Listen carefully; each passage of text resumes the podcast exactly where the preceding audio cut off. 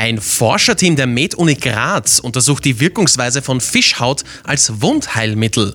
Bei uns ist Lars-Peter Kamolz, Leiter der plastischen Chirurgie am Uniklinikum Graz. Auf welche Alternativen hat die Medizin normalerweise bei Hauttransplantationen gesetzt? Hauttransplantationen sind vor allem natürlich bei drittgradigen Hautdefekten indiziert, wenn die Haut komplett zerstört ist. Dort gibt es vorrangig ist natürlich immer noch die körpereigene Haut, also vom Patienten selbst, aber sehr häufig, wenn die Flächen ein bestimmtes Ausmaß überschreiten, da braucht man dann sogenannte Hautersatzmaterialien. Das kann Spenderhaut sein vom Organspender oder zum Beispiel auch Fischhaut sein. Und warum ist Fischhaut da eine geeignete Option? Die Fischhaut ist von der Anatomie der humanen Haut relativ ähnlich.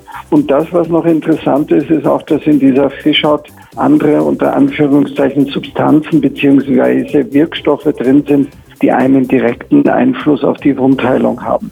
Was sind denn die Vorteile gerade bei der Fischhaut? Wir haben früher sehr, sehr häufig Fischhaut verwendet. Da gibt es natürlich Menschen, die Schweinehaut aus religiösen Gründen und dergleichen natürlich ablehnen. Da muss man ganz ehrlich sagen, ist die Fischhaut natürlich deutlich einfacher. Was wir auch sehen, ist, dass es in der Wirkung her deutlich besser ist, also einen direkteren Einfluss auf die Wundheilung hat.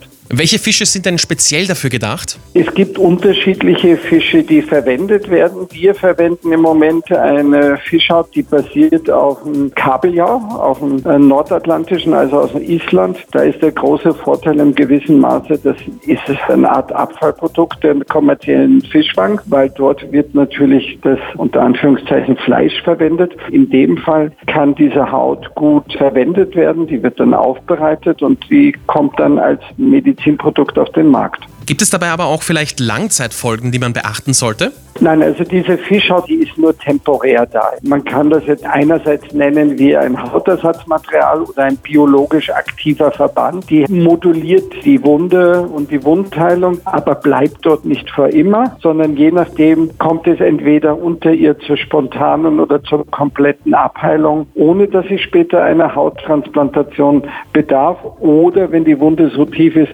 muss sie trotzdem später die Wunde mit einer eigenen Haut bedecken oder abdecken und dann dient diese Fischhaut, wie gesagt, nur zur Wundvorbereitung und eigentlich zur Überbrückung, teilweise bei ganz, ganz großen flächigen Verbrennungen, bis ich wieder eigene Haut zur Verfügung habe.